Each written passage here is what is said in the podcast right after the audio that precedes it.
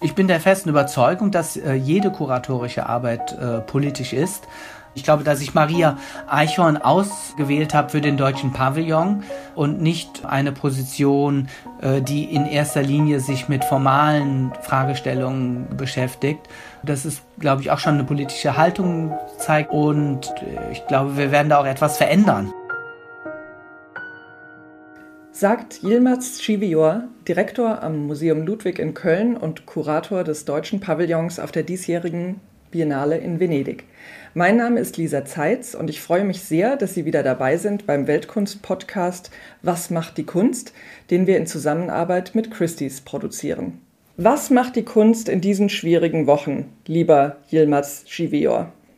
Die Kunst macht, was sie immer macht. Sie macht Kunst, also sie reflektiert. Kunst entsteht ja nicht im luftleeren Raum, sondern Kunst ist immer auch aus meiner Perspektive eine Reflexion, entsteht immer in einem bestimmten Kontext, auf dem sie teilweise intentional, also ganz willentlich reagiert. Ich würde aber auch sagen, dass äh, autonome, sogenannte autonome Kunst das auch im Verhältnis natürlich zu der gesellschaftlichen, politischen Situation ist, in dem sie entsteht. Und die aktuellen Ereignisse, gerade auch die Ereignisse in der Ukraine, ich merke das schon, wir hatten gestern ein Treffen mit dem Biennale-Kuratorinnen und Kuratoren. Das macht auch schon was mit der Kunst, also mit dem Kunstfeld was ich interessant finde bei der Frage, was macht etwas mit der Kunst, ist auch die Frage zu stellen, was macht die Kunst mit der Gesellschaft? Weil das ist so meine Überzeugung, die ich glaube ich mit vielen teile, dass Kunst nicht nur Gesellschaft äh, reflektiert und abbildet, äh, sondern auch Einfluss nimmt auf Gesellschaft, indem sie Debatten schafft, indem sie sich positioniert. Das ist vielleicht eine etwas längere Frage auf, was macht die Kunst in diesen Zeiten? Wir wollen ja heute eigentlich über den deutschen Pavillon sprechen, den du dieses Jahr auf der Biennale in Venedig kuratierst. Und du hast Maria Eichhorn dafür ausgewählt. Was bedeutet die Biennale allgemein für die zeitgenössische Kunst? Die Biennale ist eine wichtige Institution, eine wichtige Ausstellung. Wie der Name sagt, findet sie alle zwei Jahre statt. Die Biennale in Venedig ist die älteste Biennale, 1895 gegründet und man spricht ja sogar von einer Biennalisierung der Kunstwelt. Also das bedeutet, dass in der Folge viele weitere an unterschiedlichen Städten Biennalen entstanden sind und quasi die Mutter aller Biennalen. Sie ist ein großer Impulsgeber. Auf ihr sind in der Regel die ganz aktuelle Tendenzen zu sehen, die dann häufiger auch in Kombination mit teilweise historischen Positionen ausgestellt werden. Und auf der Biennale lässt sich schon verfolgen, was wird aktuell gerade in der Kunst diskutiert und verhandelt. Du bist ja schon mal auf der Biennale tätig gewesen als Kurator am österreichischen Pavillon. Was war das für eine Erfahrung für dich? 2015 durfte ich den österreichischen Pavillon kuratieren. Ich habe damals Heimo Zobernick eingeladen. Das war eine sehr interessante Erfahrung.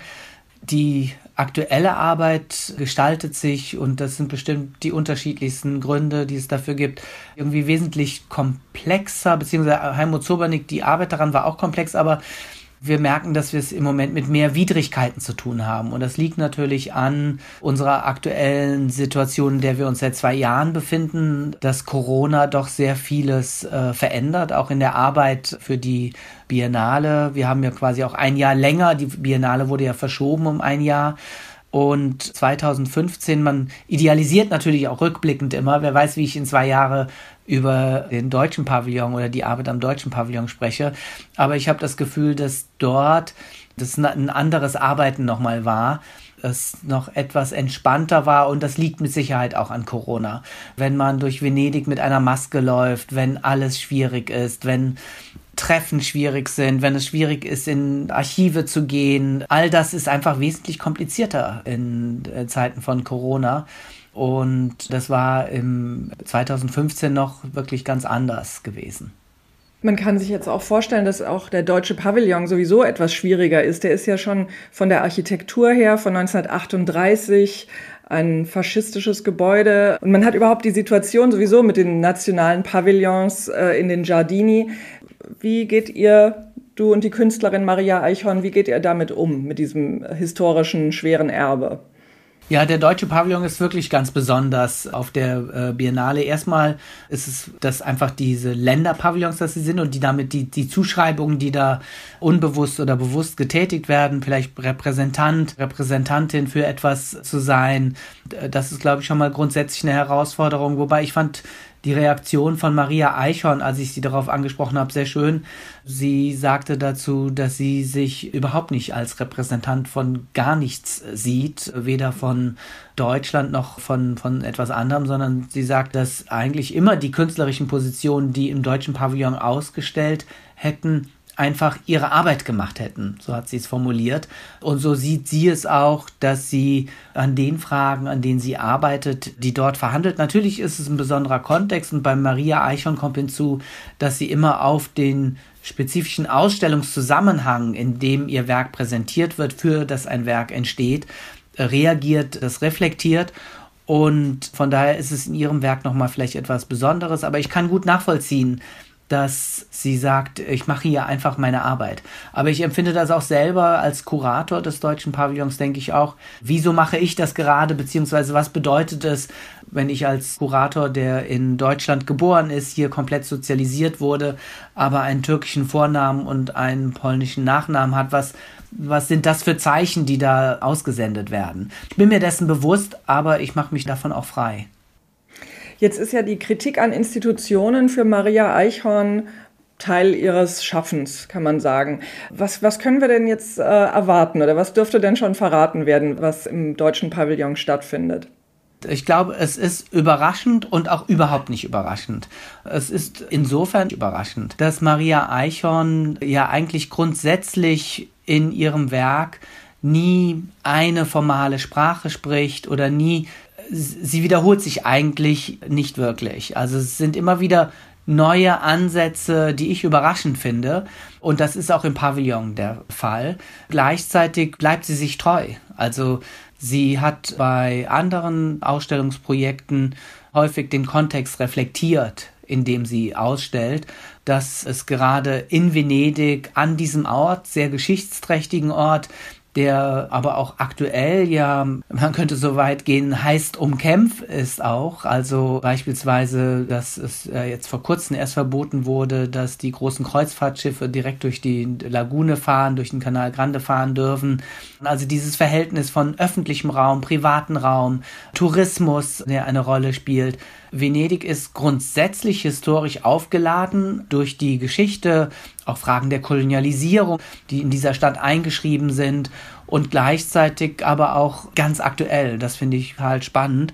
Und letzte Woche waren wir auch da und da fand, wie an vielen Orten der Welt, auch eine äh, Friedensdemonstration statt. Und auch das spiegelt sich in dieser Stadt. Und das wird manchmal, wenn man die Stadt nur touristisch wahrnimmt, wird das so ein bisschen ausgeblendet. Was ich sagen kann, dass Maria Eichhorn für ihren Beitrag des deutschen Pavillons sowohl diese, diese Geschichte natürlich reflektiert, aber nicht um eine Reflexion der Geschichte willen, sondern um zu schauen, wie betrifft uns das heute? Und wenn ich einen Tipp geben darf, schauen Sie sich unsere Webseite an, Deutscher Pavillon 2022. Wir sind da eigentlich sehr transparent. Wir haben im Moment beispielsweise ein Bild, was Maria Eichhorn letzte Woche fotografiert hat, als Startbild genommen aus der Friedensdemonstration, also aus der Anti-Putin-Demonstration. Also einmal die Geschichte, ähm, aber auch die Gegenwart. Überraschend ist Maria Eichhorn, glaube ich, immer. Sie hat ja mal vor vielen Jahren eine Ausstellung äh, im Lehnbachhaus gehabt. Da hat sie Werke einfach umgedreht, dass man auf, dem, auf der Rückseite lesen konnte, die Aufkleber und die Beschriftungen, das, was einst aus jüdischen Sammlungen kam. An der Documenta hatte sie in Athen ja ein Grundstück gekauft und es wollte es aus jedem Besitzverhältnis befreien oder was? Genau, sie hat sie in die Besitzlosigkeit überführt, was einerseits sich vielleicht erstmal leicht anhört, was aber eigentlich unmöglich ist. Sie hat immer ähm, sucht immer Fachleute zu Rat äh, und das ist ihr, ist ihr äh, gelungen. Wie plant man so einen Pavillon? mit der Künstlerin. Was waren die ersten Schritte? Wie, wie habt ihr angefangen, darüber zu sprechen und wie, wie wird das dann geplant? Das sind ja auch immer logistische Dinge dann zu bewältigen. Maria Eichhorn geht unterschiedlich vor. Es gibt Projekte, die legt sie fest und die werden dann umgesetzt. Also entwickelt sie das Konzept und die Umsetzung, die betreut sie natürlich, begleitet sie und, und schaut da auf die Details. Dann gibt es aber auch Projekte, die noch prozesshafter entstehen und beides sind oft kombiniert diese Vorgehensweisen. Also einerseits diese doch sehr konkreten Vorstellungen äh, oder die sich das äh, Hinarbeiten zu den Vorstellungen, die sie äh, beschäftigen und dann die Umsetzung die, wie du schon erwähnt hast, dann von Fachleuten äh, teilweise ausgeführt werden äh, bei dem Projekt für die äh, fürs Lehmbachhaus. Da hat sie auch mit Provenienzforscherinnen zusammengearbeitet. Nachdem ich sie eingeladen hatte, haben wir äh, relativ lange auch äh, über die Biennale und über den deutschen Pavillon, über die verschiedenen Beiträge gesprochen.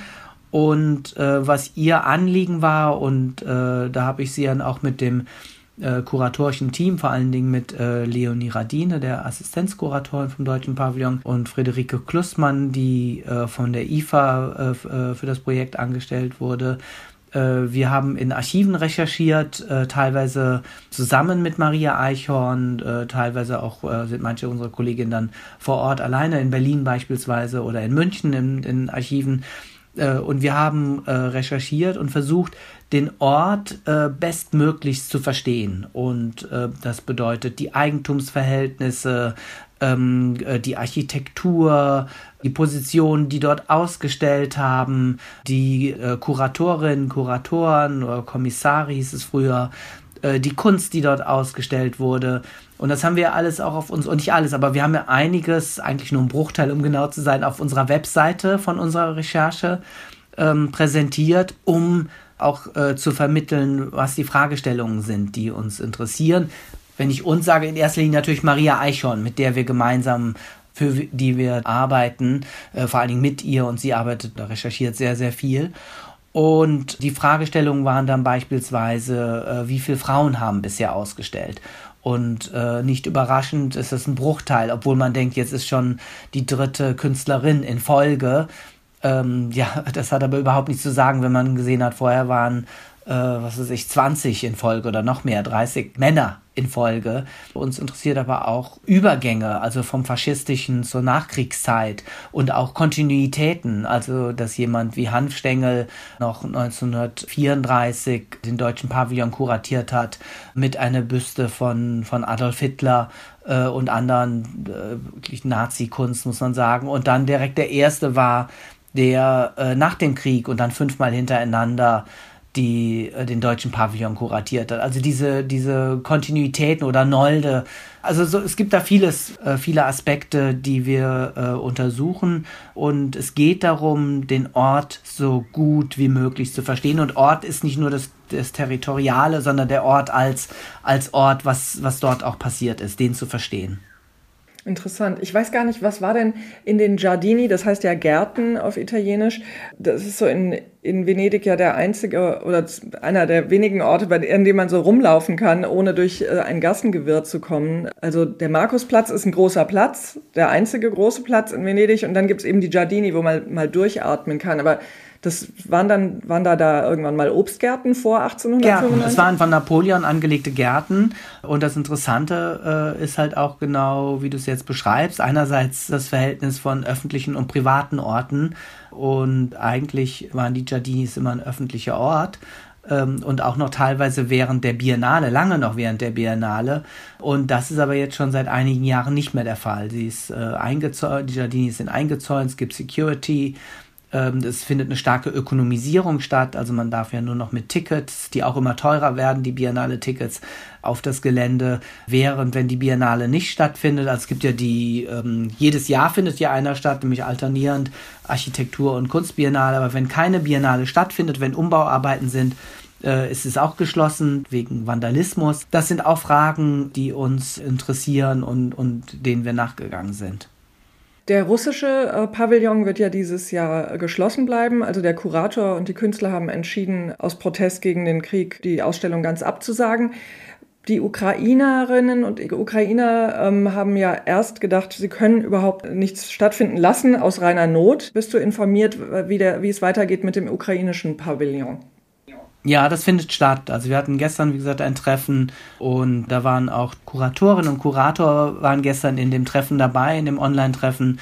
Es war sehr bewegend zu hören, wie sie ihre Situation schilderten. Sie sind in der Ukraine im Westen sich in Sicherheit gebracht Äh, Sie haben erzählt, dass die Kunst äh, sich schon in Europa befindet und dass Sie auch den, das, das Werk, also die Arbeit, die dafür entstanden ist, äh, zeigen werden.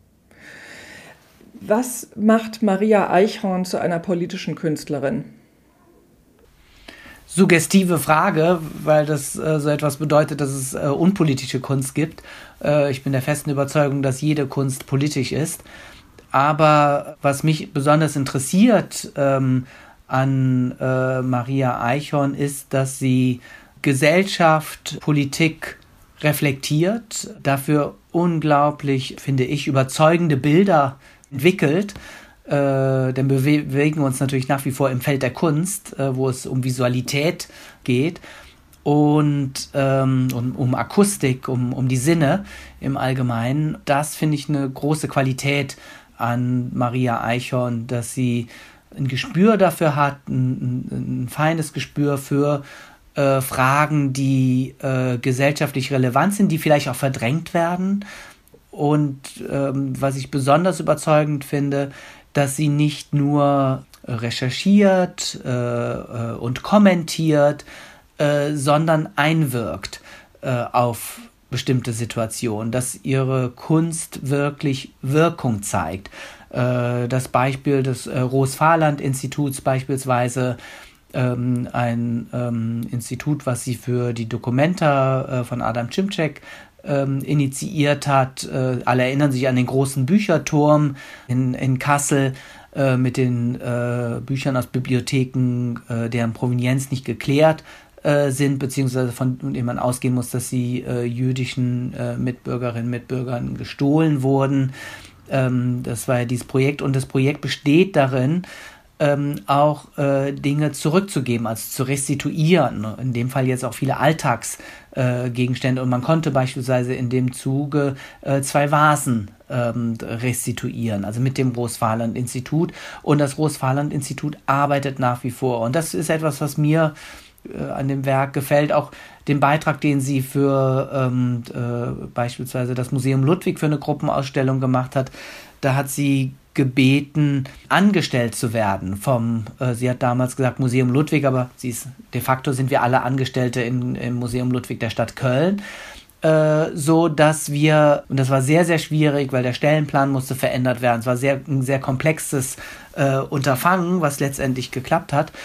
Und äh, sie hat damit dokumentiert und kommentiert, ähm, wie äh, solche Abläufe, ähm, äh, administrativen, organisatorischen, bürokratischen Abläufe äh, funktionieren. Hat auch was sehr Humorvolles, wenn man diesen Blätterwald äh, sieht. Sie hat dann alle Dokumente in Vitrinen, äh, mehrere, also 20 Meter lang, äh, äh, ausgestellt, die dafür nötig sind.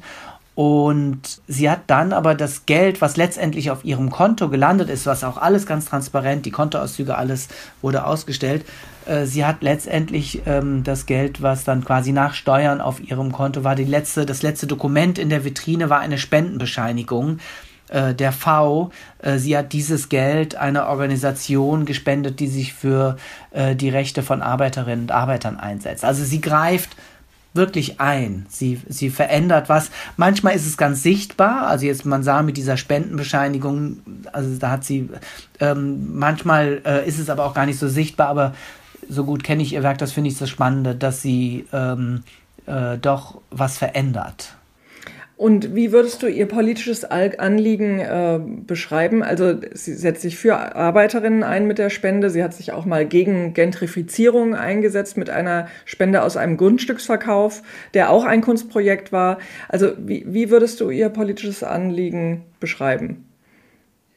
Äh, das ist bestimmt unterkomplex, wenn ich das jetzt so äh, schilder, aber wenn ich mich darauf einlassen würde, wäre es, ähm, äh, es ist äh, eine feministische äh, äh, Position, überhaupt eine Position, die ähm, sich damit beschäftigt oder auseinandersetzt, die Stellung von vielleicht weniger Privilegierten, aber auch einen genauen Blick hat für die Privilegien.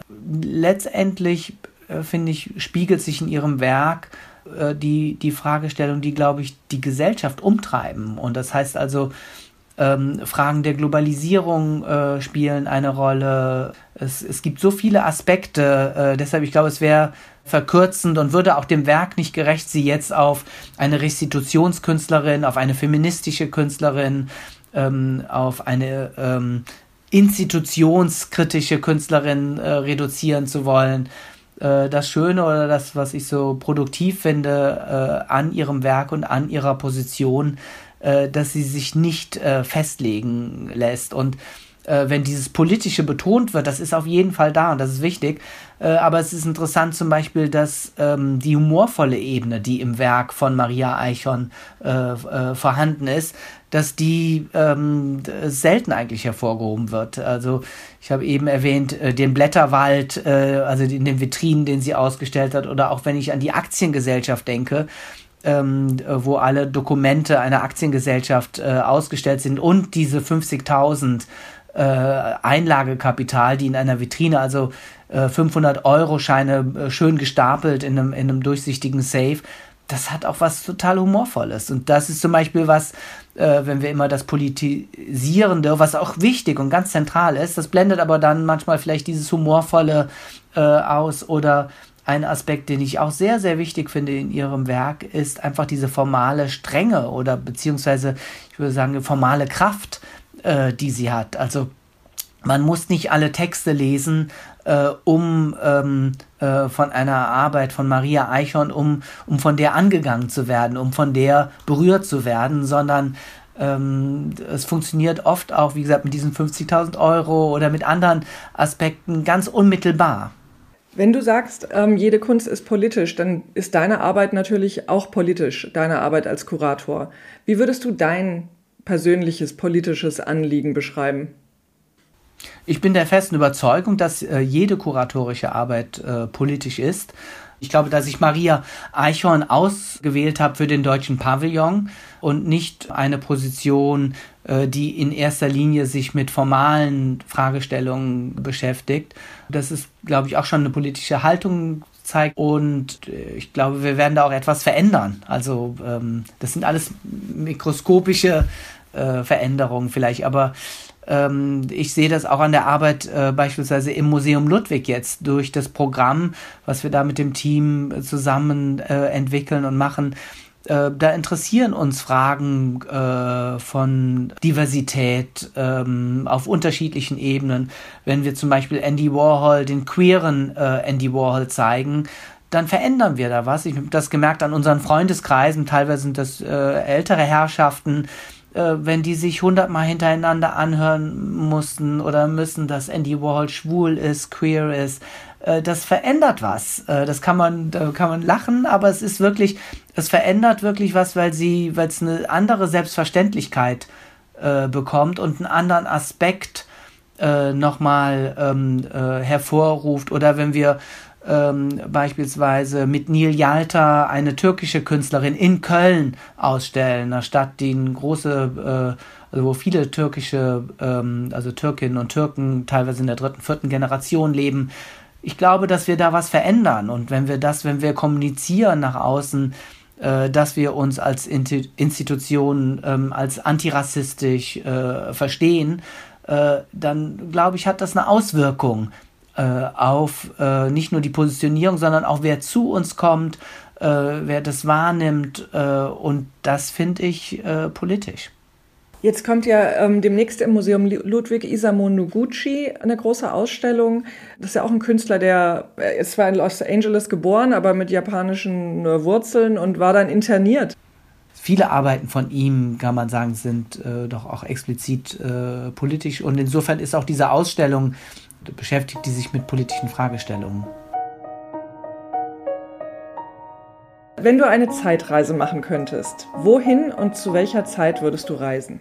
Ich möchte genau heute, hier und jetzt leben. Was ist dein wichtigstes Werkzeug? Mein Kopf. Wenn du ein Tier wärst, welches Tier wäre das? Hoffentlich ein Schmetterling. Welches Spiel spielst du gerne? Äh, Maxchen. Was ist deine Lieblingsfarbe? Blau. Die ändert sich aber immer wieder, aber mir ist gerade spontan blau eingefallen. Blau und gelb. Oh. Hast du einen wiederkehrenden Traum? Nein. Hörst du Musik beim Arbeiten?